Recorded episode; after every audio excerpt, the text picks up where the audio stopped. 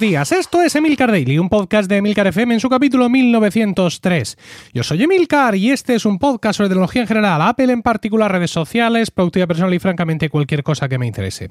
Hoy es miércoles 16 de diciembre de 2020 y voy a hablar sobre actualizaciones de Apple y de Microsoft.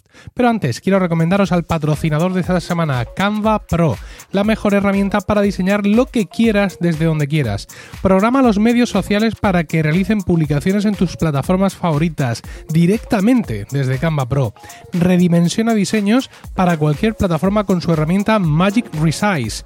Mantén la identidad de tu marca con todas sus fuentes, colores y logotipos almacenados en el kit de marcas de Canva Pro.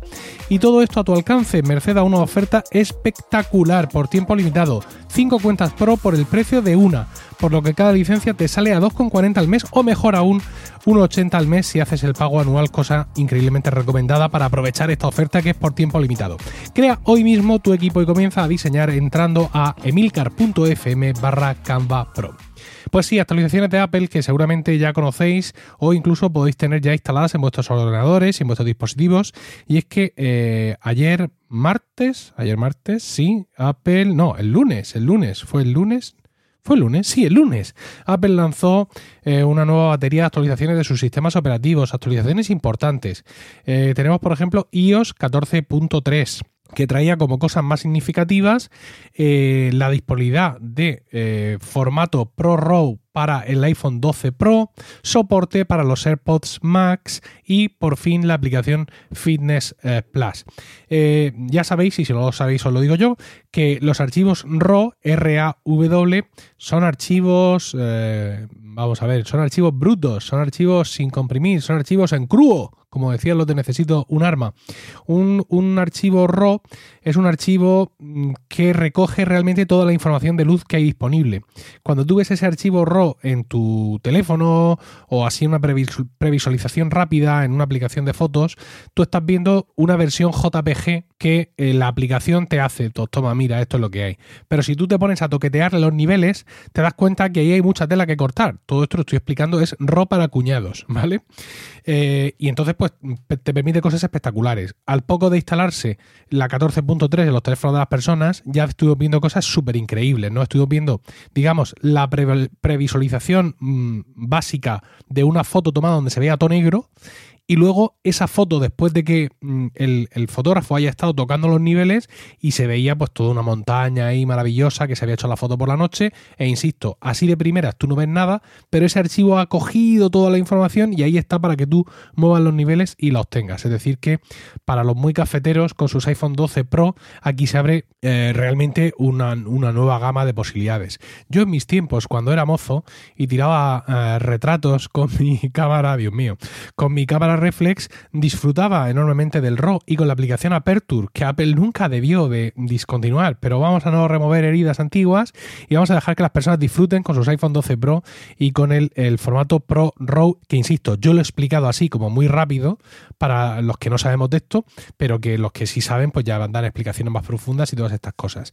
No son las únicas mm, eh, modificaciones para la cámara, ahora también podemos grabar vídeo a 25 frames por segundo y hacer un efecto espejo para las fotos que nos con la cámara frontal de mm, eh, los iPhone más antiguos que no tenían este, esta funcionalidad todavía, desde el 6S hasta el 10. Aparte, para todos aquellos que están vandalizando sus iPhones y poniendo iconos personalizados a las aplicaciones, viene una nueva noticia y es que cuando hacen clic en ese icono que parece un pantera rosa, es decir, el conocido pastelito, ya no se abre la aplicación de atajos y luego la aplicación mm, real, sino que directamente se abre la aplicación real. Así que ya no cabe duda de que Apple está dando cobertura a todas estas barbaridades, para que para algunos considerados barbaridades y que otros consideran la quinta esencia de la personalización y el buen gusto. Bueno, eh, más cosas. Como os decía, soporte para Fitness Plus. Hay una cosa que yo no sé si han dejado Apple suficientemente clara, y lo digo seguramente por mí, porque yo no lo tenía tampoco suficientemente claro, y es que Fitness Plus es un servicio eh, para el cual necesitas tener un Apple, un Apple Watch, ¿vale?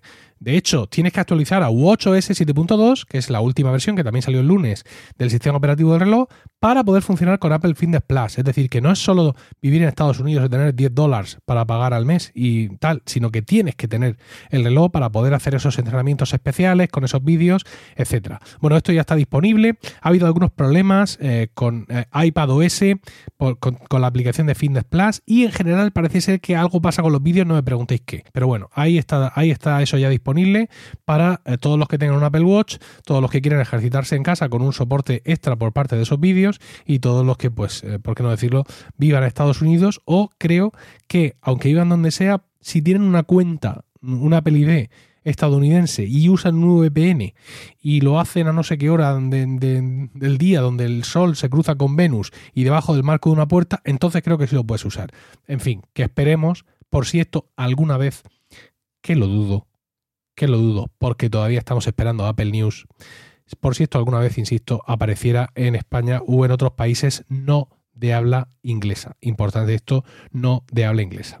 Bueno, dicen las notas de la actualización que hay una nueva aplicación, una nueva, eh, perdón, una nueva pestaña en la aplicación Apple TV que va a hacer más fácil descubrir eh, qué contenido original de Apple TV Plus eh, ofrece la aplicación. Y es que esto es un defecto bastante grande. Apple TV Plus, bueno, Apple TV, la aplicación Apple TV, es una aplicación que quiere ser contenedora. Ya sabéis que tiene esta suerte de canales, ¿vale? No, no muchos en España realmente, pero bastantes más en Estados Unidos, con lo cual pues tú puedes contratar HBO por así decirlo, a través de tu aplicación de Apple TV y lo tienes todo junto.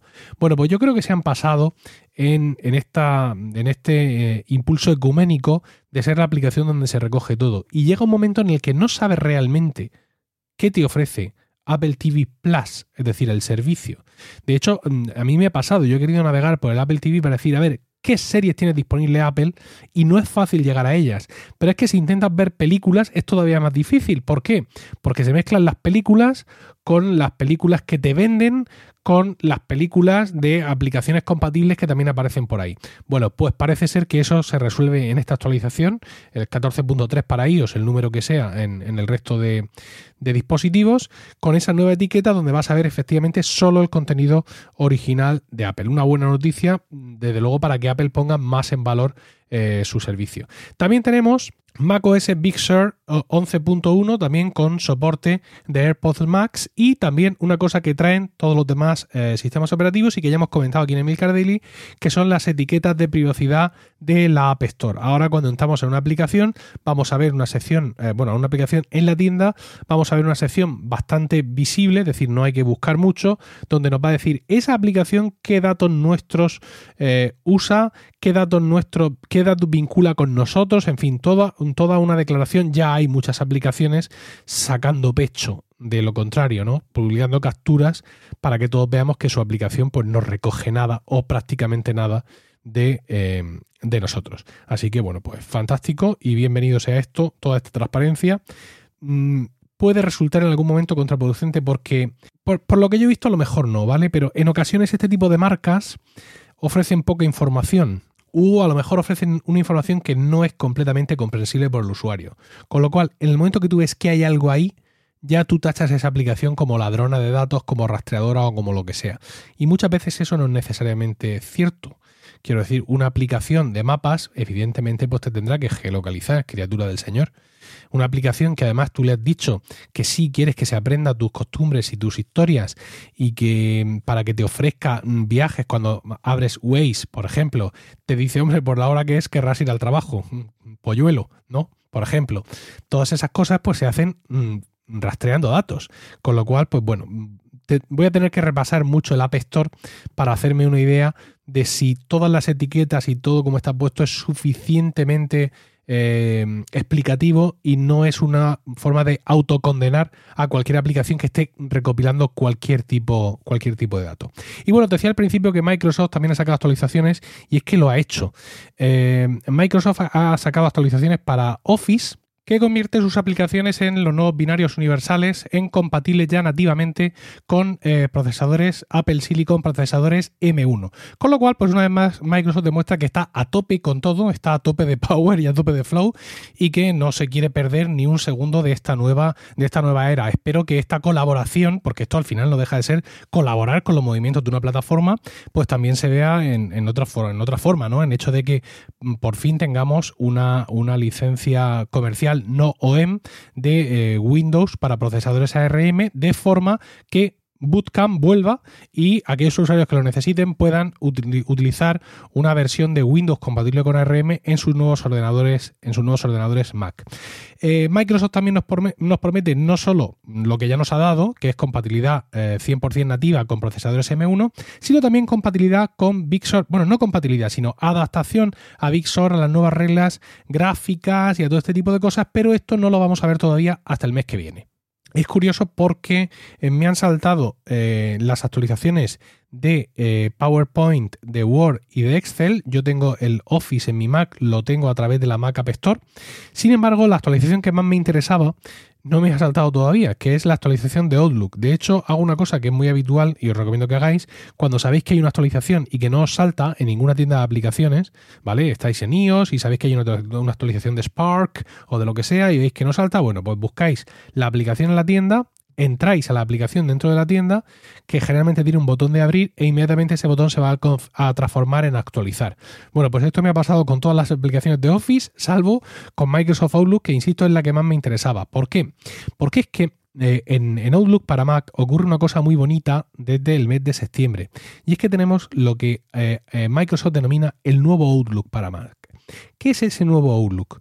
Pues ya en septiembre era un Outlook con un cambio muy profundo en la interfaz, un, eh, Outlook con eh, iconos eh, Fluent Icon o Fluent, no, Fluent Icon será, iconos fluidos, no sé esto exactamente qué significa, pero si los veis sabéis, o sea, no sé explicarlo, sé lo que es, si los veis sabéis lo que es, es el tipo de icono que ahora digamos que está más de moda, el tipo de icono que podemos ver seguramente en el, lateral del Finder de Big Sur.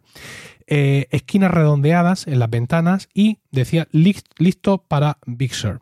Efectivamente es un cambio profundísimo de interfaz de Outlook que pone a Outlook en otra división. Outlook es una aplicación de correo electrónico súper potente, eh, pero digamos arrastra cierta herencia de Microsoft que es, sí, soy muy potente, pero mi eh, interfaz es un poco infernal. ¿Vale? Como muchas cosas, como muchas opciones, este ribbon que trajeron las antiguas versiones de Office que todavía no termina de desaparecer, cosas confusas, la agrupación de, de los emails por conversaciones, ¿no? Agrupado todo, todos, los, todos los envíos y respuestas, todo ahí, no termina de estar muy clara. Si lo archivo luego no aparece. Todavía hay cosas que están ahí, pero su potencia, desde luego, es, es, es, es evidente, está ahí, eso todo el mundo lo reconoce. Yo estoy usando Outlook para el correo profesional, tengo ahí tanto el correo de la cuenta de Microsoft 365 como el de la cuenta de Google y la verdad es que es una aplicación mm, que me permite manejar creo que mi correo electrónico muchísimo mejor en el día, en el día a día. Eh, el nuevo Outlook, como os decía, está en marcha. De hecho, eh, cuando tú funcionas con Outlook en el Mac, eh, tienes una pestaña arriba, un, slider en el, banner que siempre te permite pasar al nuevo Outlook. Y cuando pasas al nuevo Outlook es todo como wow, ¿no?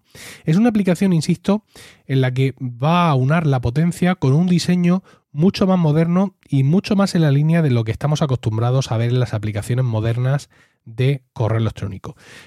Para que os hagáis una idea, esto rivaliza con Spark. Y en cierta forma, el diseño del nuevo Outlook de Microsoft para Mac está mejor que el Spark actual.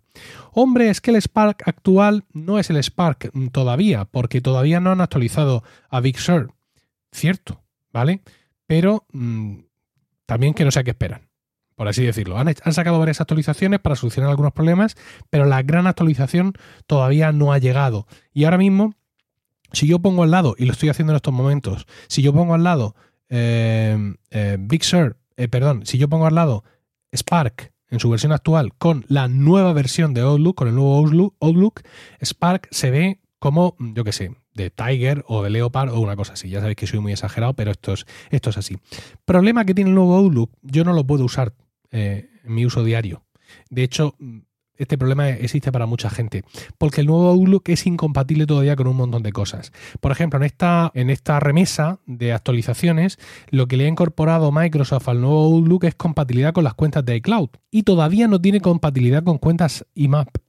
Mucho ojo. Sí puedes añadir cuentas de Google, puedes añadir cuentas de Microsoft 365, pero no una cuenta IMAP estándar, no una cuenta de iCloud hasta ahora. Sí puedes añadir ese tipo de cuentas en el Outlook convencional. Lo digo porque algún blog eh, especializado en Mac pues ha dicho que por primera vez eh, Outlook trae soporte para cuentas de iCloud. Eso no es cierto. Ese soporte ya estaba en Outlook, pero el nuevo Outlook digamos que no sé si ha empezado la casa por el tejado, pero hay muchas cosas que no son compatibles. Por ejemplo, el motivo por el que yo no lo puedo usar es que el nuevo Outlook todavía, todavía no eh, soporta cuentas delegadas. ¿Qué son las cuentas delegadas? Pues son como una especie de buzones que haces en Microsoft 365. Por ejemplo, imaginad que tenemos una cuenta que es atención al cliente arroba miempresa.es en Microsoft 365. Bueno, pues eso no es una cuenta de correo per se, sino que es una cuenta delegada.